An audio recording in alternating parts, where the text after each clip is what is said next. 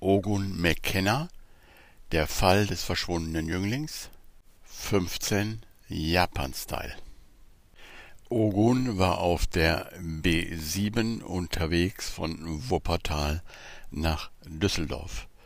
Die Ereignisse hatten sich überschlagen. Heute Morgen, als er nach seiner Geistesschulung das Handy eingeschaltet hatte, fand er dort eine Nachricht von Ute vor, die kurzfristig wegen eines geschäftlichen Termines in Düsseldorf war und um ein persönliches Treffen bat. Sie hatten einen Treffpunkt im japanischen Garten im Nordpark in Düsseldorf vereinbart und als Zeit 17 Uhr festgelegt. Dies kam überraschend, aber es war sehr gut, denn es stand sicherlich ein offenes Gespräch mit seiner Auftraggeberin an. Ohne nennenswerte Ergebnisse hatte er sich noch zwei Friedhöfe in Wuppertal angeschaut und war nun auf dem Weg Richtung Düsseldorf und er fuhr die Landstraße, weil er die Autobahn nicht benutzen wollte. Es war wunderschönes Frühlingswetter. Hinter Mettmann schlängelte sich die Straße durch eine leicht hügelige Landschaft, die sich Hubelrad nannte. Dann ging es bergab und er erreichte den Stadtteil Gerresheim. Er hatte sich die Strecke kurz auf der Karte angesehen und wusste, dass er immer Richtung Innenstadt fahren musste, bis er auf den Rhein traf. Dann konnte er parallel des Rheines nach Norden fahren und so zum Nordpark gelangen, den er aus früheren Besuchen kannte. Am Nordpark angekommen, parkte er den Roller einfach am Straßenrand. Dies war einer der ungeheuren Vorteile des Rollerfahrens. Er hatte das Gefährt schon an den unmöglichsten Stellen abgestellt und niemals ein Knöllchen bekommen. Ein Roller wurde einfach übersehen. Und somit war es das ideale Gefährt für einen Ermittler. Er legte den Helm in den Packkoffer, nahm eine Decke, sein Skizzenbuch und eine Kanne mit Tee mit und betrat den Nordpark. Er ging direkt zu dem kleinen Teil, in dem der japanische Garten gelegen ist. Die Anlage ist sehr gepflegt, da die Stadt Düsseldorf gute Verbindungen nach Japan unterhält und somit wichtiger Stützpunkt für die japanischen Wirtschaftsinteressen in Europa ist. So fällt auch immer etwas Geld ab für die schönen Dinge. Er suchte sich einen schönen Platz im Halbschatten, der in Sichtweite seines Treffpunktes gelegen war. Er breitete die Decke aus und setzte sich in bequemer, aufrechter Haltung auf den Boden. Dann entspannte er sich und atmete einige Male tief ein und aus, wobei er den Atem auch kurz anhielt, wenn er die Lungen gefüllt hatte.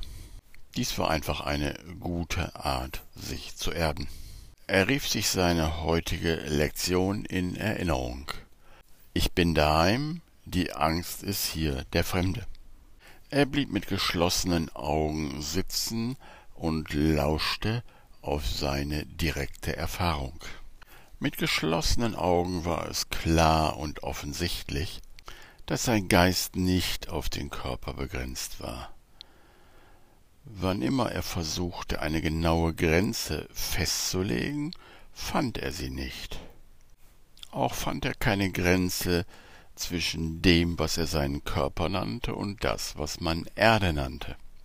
Es war einfach ein großes Feld von Bewusstsein, in dem dies alles stattfand. Er öffnete die Augen halb, und sofort schien eine Welt aufzuleuchten, die außerhalb von ihm war. Er schaute auf einen Baum, der in einiger Entfernung von ihm stand. Dann spürte er nach auf die kleine Anstrengung, die es brauchte, um den Baum anzuschauen. zu fokussieren. Und genau diese Anstrengung im Geist ließ er zusammenfallen. So wurde aus Anschauen Schauen, und die Idee der Trennung fiel in der direkten Erfahrung zusammen. Es gab kein Subjekt, das schaute, und kein Objekt, das angeschaut wurde. Es gab nur Schauen, eine Aktivität im Bewusstsein. Was hatte das alles mit seiner Tageslektion zu tun? Nun, Angst beruht immer auf der Idee, dass Trennung existiert. Die Idee, dass Trennung möglich und passiert ist, spaltet den Geist scheinbar in einen Beobachter und in ein Objekt, das beobachtet wird. Wird in der Erfahrung klar, dass dies nicht möglich ist, ist die Angst nicht mehr vorhanden. Jeglicher Gedanke von Trennung muss Angst verursachen. Und da das ganze Denksystem des Ego auf der Idee fußt, es gäbe Trennung, ist es ein Denksystem der Angst. Die Lektion ruft also in Erinnerung, dass ich selber es entscheide, welche Gedanken ich für wahr erachte in meinem Geist, ob ich den Gedanken der Trennung als wahr und möglich beurteilen will, oder ob ich zurückkehre zu der direkten Erfahrung, dass Trennung unmöglich ist. Wenn ich mich der Wahrheit verpflichte, bin ich der Gastgeber Gottes, wenn ich mich der Trennungsidee verpflichte, bin ich der Gastgeber eines verrückten Denksystems, was man Ego nennen könnte. Denn dieses ist keine Person, sondern ein Denksystem. Und Geistesschulung ist der Weg, dies zu untersuchen und offenzulegen. Er blieb dabei, dies alles weiter in seinem Geist zu untersuchen und wiederholte hin und wieder den heutigen Hauptgedanken. Ich bin daheim, die Angst ist hier der Fremde. Er wusste nicht, wie viel Zeit vergangen war, als er die Augen aufschlug, aber er sah Ute bereits auf der kleinen Brücke stehen, die nicht über einem wirklichen Fluss, sondern über einem Fluss aus gehaktem Kies angebracht war. Sie schaute suchend um sich, offenbar hatte sie ihn noch nicht erkannt. Er winkte heftig mit den Armen, aber auch das half nichts, also stand er auf und ging ihr entgegen. Erst jetzt erkannte sie ihn und kam ihm etwas hektisch, wie es schien, entgegen. Sie hatte noch eine Art Business-Kostüm an und eine kleine Aktentasche unter dem Arm. Er nahm sie in den Arm und er spürte, dass sie sehr ängstlich war. Also hielt er sie eine ganze Weile ruhig im Arm, so dass sie sich beruhigen konnte. Sie schluchzte einige Male, dann wurde sie ruhiger. Und nach einer Weile sagte er, Darf ich dich zu einer Tasse Tee einladen? Ich habe ein schönes Plätzchen im Halbschatten gefunden. Langsam gingen sie zu seiner Decke und sie setzten sich beide bequem hin. Er schenkte einen Becher Tee ein und reichte ihn ihr. Dann fragte er direkt, was beunruhigt dich? Sie sah ihn ebenfalls direkt an und sagte, ich habe das Gefühl, wir treten auf der Stelle, und die Zeit arbeitet gegen uns. Er sah sie eine Weile direkt an und sagte dann langsam Ich habe genau das gegenteilige Gefühl. Aber ich verstehe, dass es vom Stand der Ermittlungen, wie man so schön sagt, so aussehen mag. Aber oft kommt man andersherum besser zum Ziel. Lass uns einmal nicht aufzählen, was wir zu wissen glauben, sondern lass uns aufzählen, was wir an Unwissenheit verloren haben. Sie seien etwas verständnislos an. Er räusperte sich kurz und sagte Weißt du, mit der Wahrheit ist es so. Die Wahrheit ist immer wahr und sie ist immer da, für jeden sichtbar, für jeden erlebbar, denn jeder ist die Wahrheit.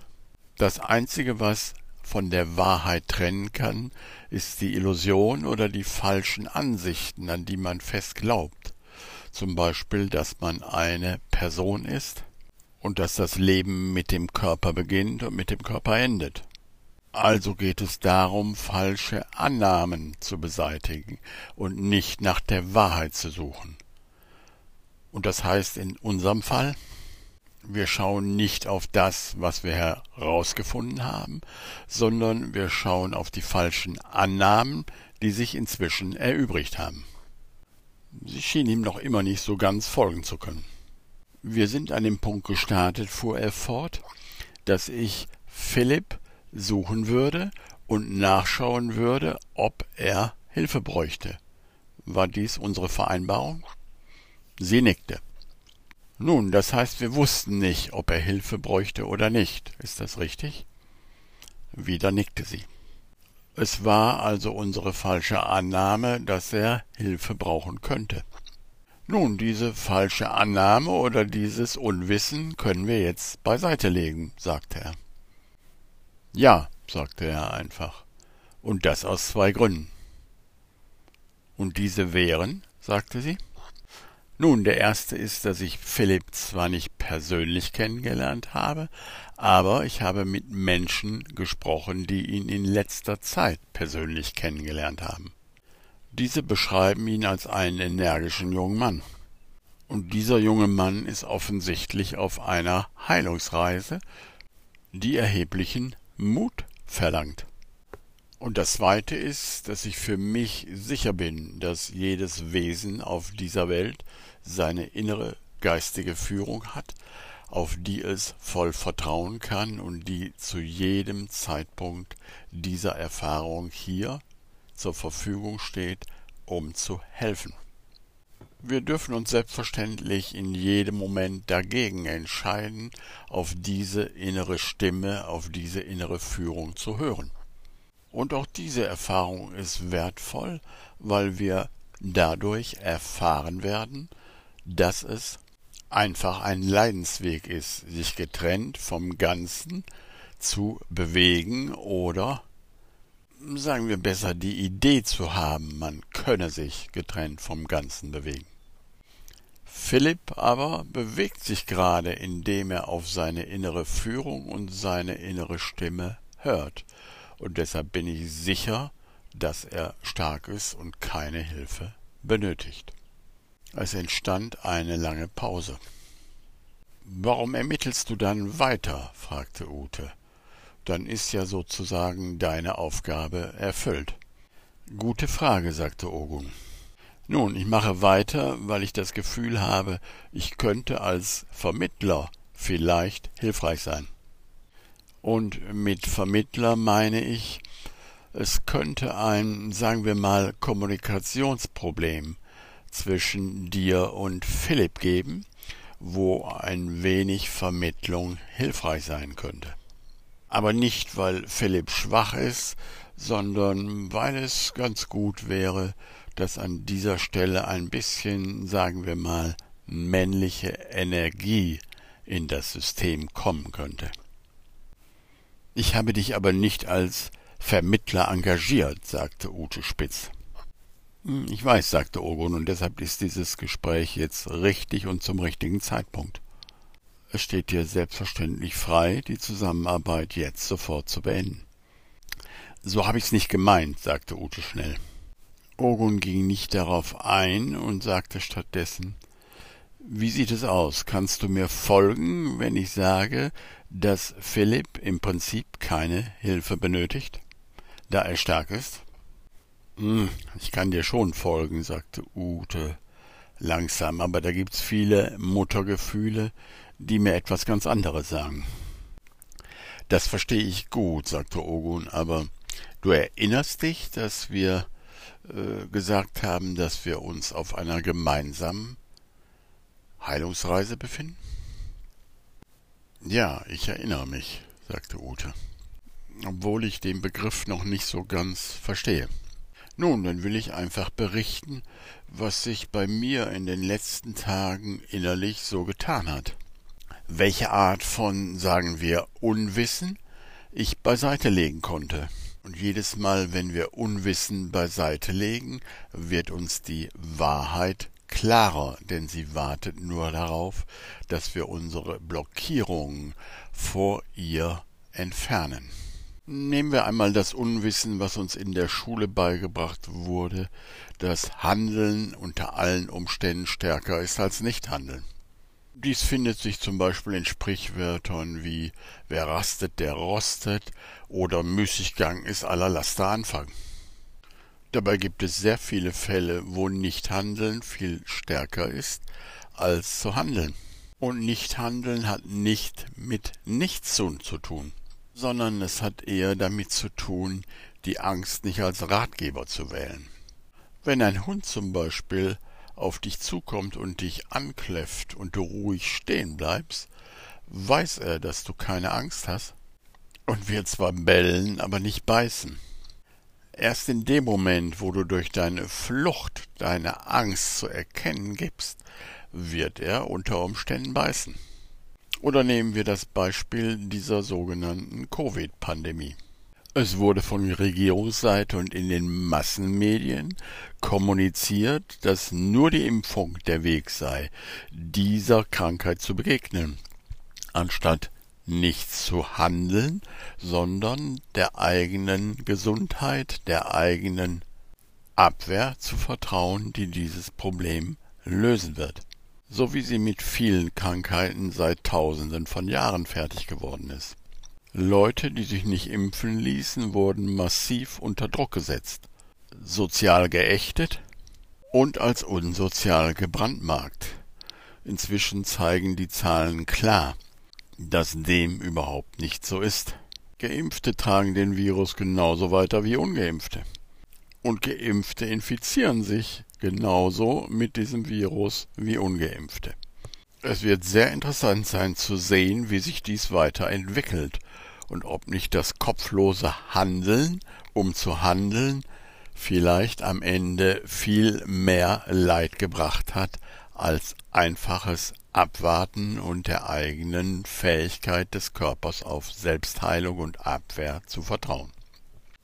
Aber hier kommen wir zu einem Punkt, der zum Beispiel auf meiner eigenen Heilungsreise in den letzten Tagen für mich immer deutlicher wurde und den ich somit Philipp zu verdanken habe. Mir ist inzwischen klar geworden, dass ich die sogenannte C-Krise spirituell gewaltig unterschätzt habe. Inzwischen sehe ich deutlich, welche gewaltigen Umwälzungen im Bewusstsein durch sie stattfinden. Und dies ist überhaupt nichts Negatives. Viele Menschen fragen sich jetzt auf einmal, warum bin ich jetzt hier und was kann ich jetzt geistig tun, um hilfreich zu sein. Mir selbst ist es sehr wichtig geworden, dass Menschen, die sich zum Beispiel unterschiedlich verhalten oder unterschiedliche Entscheidungen treffen, wie Impfung oder Nichtimpfung, trotzdem die gleichen Rechte haben und in keiner Weise ausgegrenzt werden dürfen. Genauso wichtig ist es für mich zu sehen als spiritueller Mensch, dass sie das gleiche Problem haben. Oder sagen wir das gleiche Interesse, das gemeinsame Interesse, denn ob geimpft oder nicht geimpft, wir haben Angst um unseren Körper, weil wir uns fälschlicherweise mit dem Körper identifizieren. Wir benutzen diesen Körper so wie wir unser Auto benutzen, aber wir sind nicht dieser Körper, sondern wir sind Geist. All dies verdanke ich Philipp und wie sieht deine Bilanz aus? Es entstand wieder eine Pause, bevor Ute anfing zu reden. Nun, ich habe über viele Themen zum ersten Mal in meinem Leben nachgedacht. Ich habe mich ehrlich gesagt vorher nie damit beschäftigt, ob ich Geist bin oder Körper.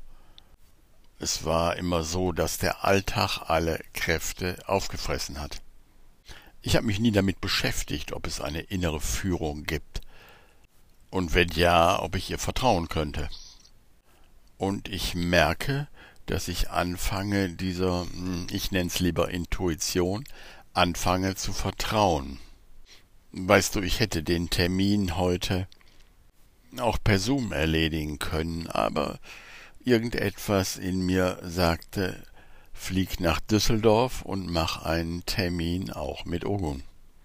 Und jetzt merke ich, dass es mir sehr gut getan hat. Ich beginne zum ersten Mal über dieses Covid-Thema, wie du es nennst, nachzudenken.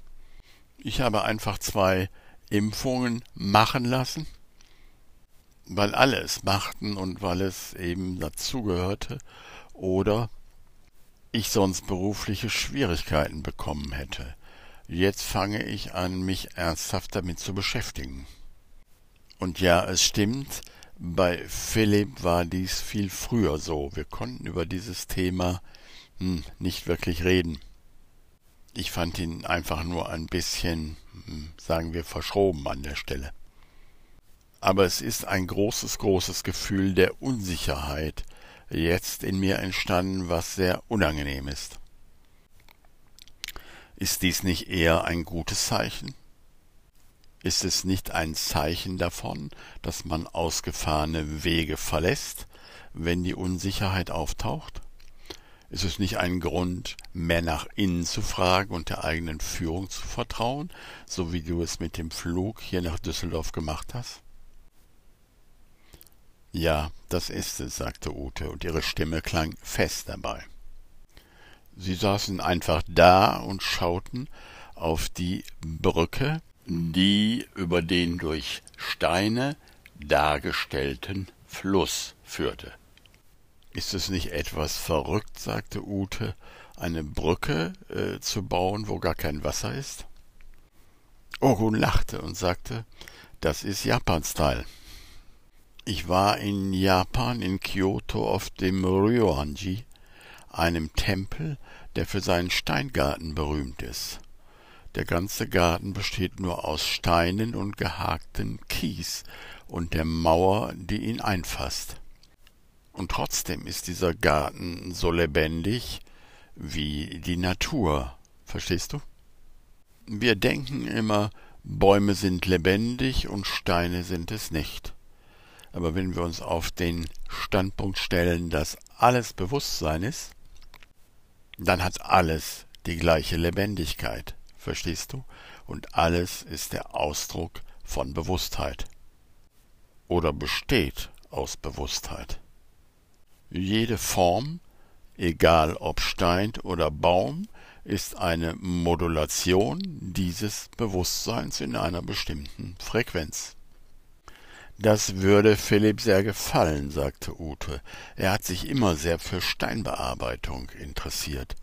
Es ist eine richtige Leidenschaft von ihm. Wieder entstand eine kurze Pause. Dann fragte Ogun, wann fliegst du zurück? Uh, heute noch, in circa zweieinhalb Stunden. Ich muss mich sputen. Ich muss vorher am Hotel noch meinen Koffer abholen. Es ist aber nicht weit von hier. Ich fahre dich mit dem Roller hin, sagte Ogun. Ohne Helm geht das? fragte Ute. Frag deine Intuition, sagte Ogun. Ute schloss die Augen und dann nickte sie. Du hast recht, es geht, sagte sie, und sie standen auf und gingen zum Roller.